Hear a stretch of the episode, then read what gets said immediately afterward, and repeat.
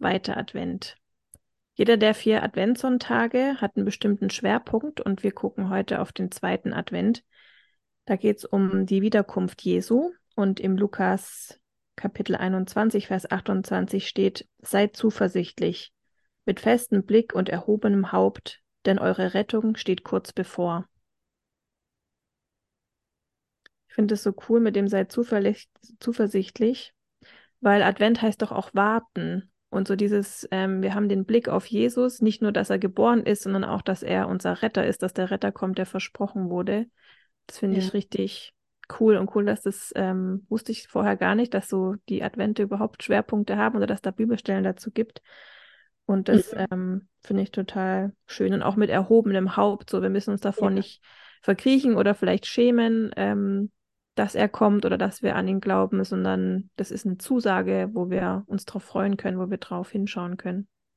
Ja, und auch einfach diese Überlegung, Jesus kommt ja, um uns frei zu machen von unseren Sünden. Und ich finde das einfach wundervoll. Das könnte ja auch in der Bibel stehen oder Gott könnte ja auch gesagt haben, ihr schrecklichen Menschen, die ihr ständig alles falsch macht und ständig voller Sünde seid, jetzt muss ich für euch auch noch mir was überlegen, hm. dass ihr irgendwie, dass es wieder gut gemacht wird. Und so ist es halt gar nicht. Also mhm wie unglaublich liebevoll ist es eigentlich, dass, dass Gott also erstmal schon mal sich überhaupt einen Plan für uns ausgedacht hat, obwohl wir ja selber, man könnte ja auch sagen, wir waren selber schuld. Der Mensch hat sich dafür entschieden, Fehler zu machen oder in Sünde zu sein. Und der hätte ja auch sagen können, Pech gehabt, dass er überhaupt uns den Retter schickt.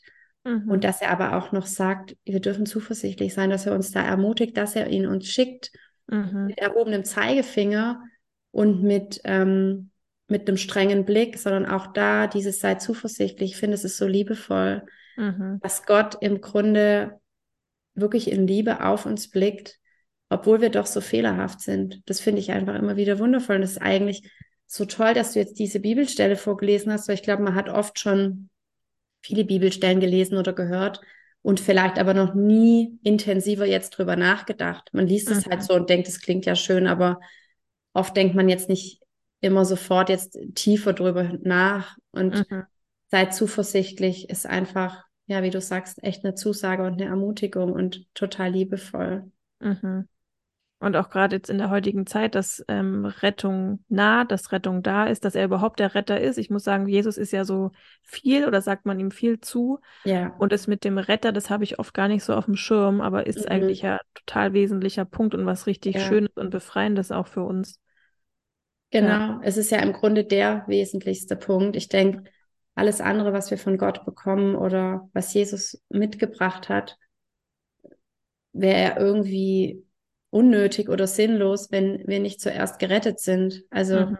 im Grunde müssen wir ja erstmal gerettet werden oder gerettet sein und frei sein, dass wir überhaupt neu beginnen können und all dieses Gute und all den Segen von Gott überhaupt empfangen können. Weil wenn wir beladen und belastet sind, dann mhm. funktioniert es ja nicht. Wir können ja nicht neu anfangen, wenn die ganze alte Last noch an uns hängt und wir die gar nicht losbekommen. Mhm. Und dafür ist er auf die Erde gekommen, ne? dass er unser Retter sein kann. Sonst hätten sie auch von oben quasi alles managen können oder ja. so.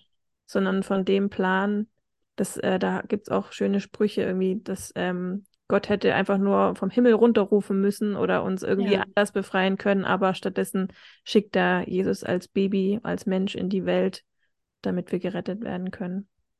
Ja, und ich merke auch immer wieder, wenn ich darüber nachdenke, ähm, ich glaube auch, dass die Menschen das gar nicht hätten so annehmen können, wenn eben Gott vom Himmel runtergerufen hätte, nämlich so hm. distanziert irgendwie, so wie auf über uns erhaben, erhoben. Und das finde ich so schön, wie Gott uns da gut kennt mhm. und diesen Blick auch darauf hat, dass er genau wusste, er kann eigentlich nur für viele Menschen wirklich sichtbar und erlebbar werden, wenn er so wird wie wir, wenn auch ohne Sünde, aber trotzdem menschlich, mit diesen mhm. menschlichen Bedürfnissen, Verletzlichkeiten, Verwundbarkeiten. Mhm. Ich meine, wie du es gerade gesagt hast, ein kleines, hilfloses Baby in einem dunklen, kalten, dreckigen Stall, mhm. total angewiesen auf Versorgung. Der hätte sich ja auch nicht selber helfen können, so ja, wie jeder andere Mensch halt auch. Und das finde ich wundervoll. Also wenn man sich das in dieser Breiten, in dieser Bandbreite mal überlegt, ähm, was das eigentlich bedeutet, dass Gott sich selbst klein gemacht hat, um zu uns zu kommen, was er ja gar nicht hätte tun müssen. Das hätte mhm. er ja mhm. nicht tun müssen. Ja. Ja, voll. Doch, und mit diesem Rettungsgedanken entlassen wir euch in den zweiten Advent. Ja, bis bald. Bis dann.